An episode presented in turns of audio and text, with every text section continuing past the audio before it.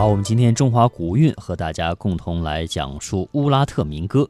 乌拉特民歌是内蒙古自治区乌拉特前旗民歌，国家级非物质文化遗产。乌拉特蒙古族民歌主要流行在四个地区：乌拉特前中后旗牧区以及包头西部蒙古族的居住区。这四个地区的民歌风格各不相同。新中国成立之后，近邻鄂尔多斯民众大量涌入乌拉特中后旗。民歌内容和唱腔、旋律等演唱风格随之有所改变，而乌拉特前旗牧区还完整的保留着古老乌拉特原生态民歌独特的风韵。乌拉特民歌有长短调之分，长调民歌诗歌在酒席的场合是呃场合是很受尊重的，比方说婚礼、祝寿、过节等酒席上，什么时候唱什么歌都有很严格的规定。开头歌曲三伏长调。五组轮回，一组三首，每首歌曲后面呢加唱衬歌，延续整体歌曲的完整性。结尾歌曲呢，阿拉腾涵盖诗歌，这也是原汁原味的乌拉特民歌最具代表性的特征。接下来，我们通过一个专题节目去感受乌拉特民歌独特的风韵。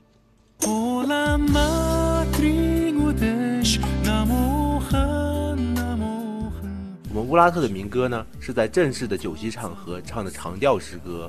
以三首歌开头是乌拉特的习惯，以三中九敬酒呢是我们地方的特点。三三九首歌唱完之后呢，三三九中九也要敬完。在我们乌拉特的酒席上呢，什么时候唱什么歌都有它固定的严格的规定，一般呢是五组一轮回，每组唱三首歌，但在开头和结尾的部分呢，一定要按规定唱。开头的歌曲呢，就是著名的三伏长调了，是所有酒席宴会必须唱的第一组歌，也是任何宴席最先唱和必须唱的固定模式。因为呢，它代表着佛教圣经，是祈求佛神保佑大家一切顺利、平安幸福。由邀请来的歌手两到三人呢主唱诗歌，歌手每唱完一首诗歌，群体呢就会随着加唱衬歌，这时呢主唱歌手就可以得到适当的休息。这也是其他民歌演唱中没有的一个特点。只要阿拉腾杭盖诗歌一响起呢，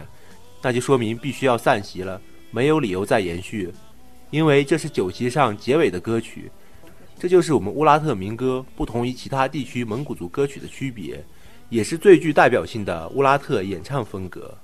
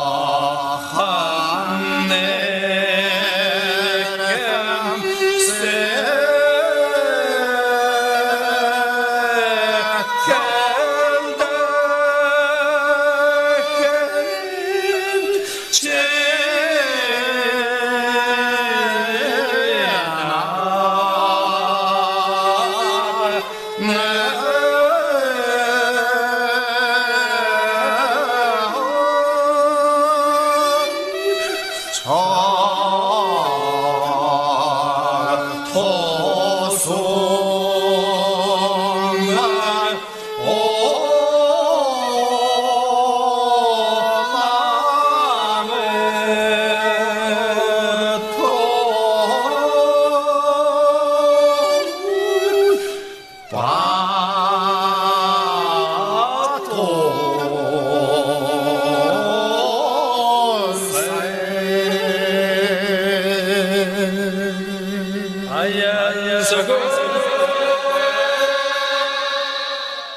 乌拉特的民歌呢，是蒙古族民歌的一个重要的组成部分，也是非常珍贵的非物质文化遗产。不同于其他的民歌都来自于民间，我们乌拉特的民歌呢是有自己的颂歌呢。颂歌大部分是历史上有些大文豪有意识创作的，然后再流传到民间。例如政权颂、父母颂、骏马颂、家乡颂呢，都是大手笔。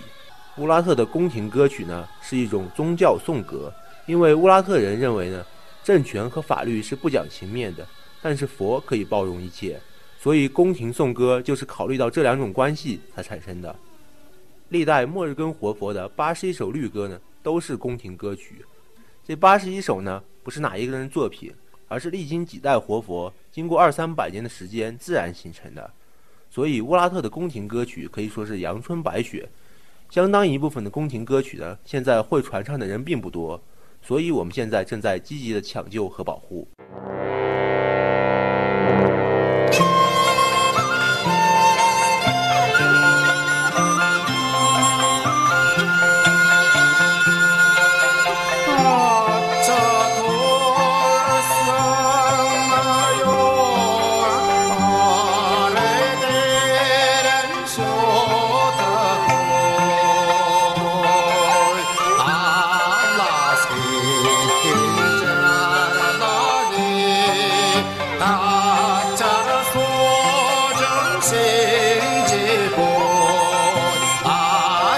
え、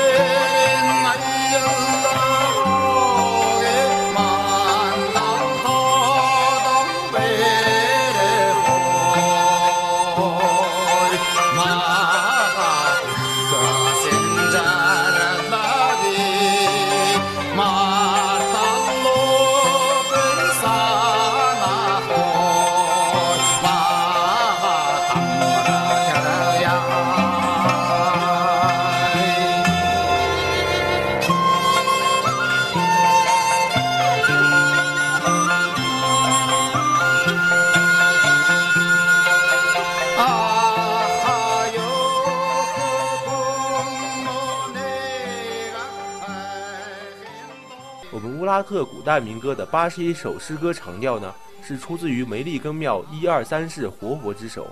其中呢，三世活佛罗布商党比扎拉申呢，是著名的作家、佛学传教圣徒和词曲编辑。他们创编的长调民歌，在乌拉特民间乃至内蒙古各地广泛流传，至今已有二百多年的历史。乌拉特的蒙古族民歌呢，现在主要流行于四个地区，而各有各不同的名字。在阴山前后墓区的民歌呢，叫纳木山民歌；包头境内的民歌呢，叫做阿古如泰民歌；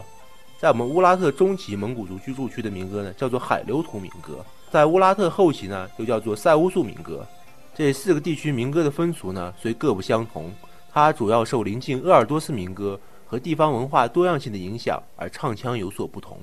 但其他的演唱规矩呢，都是一样的。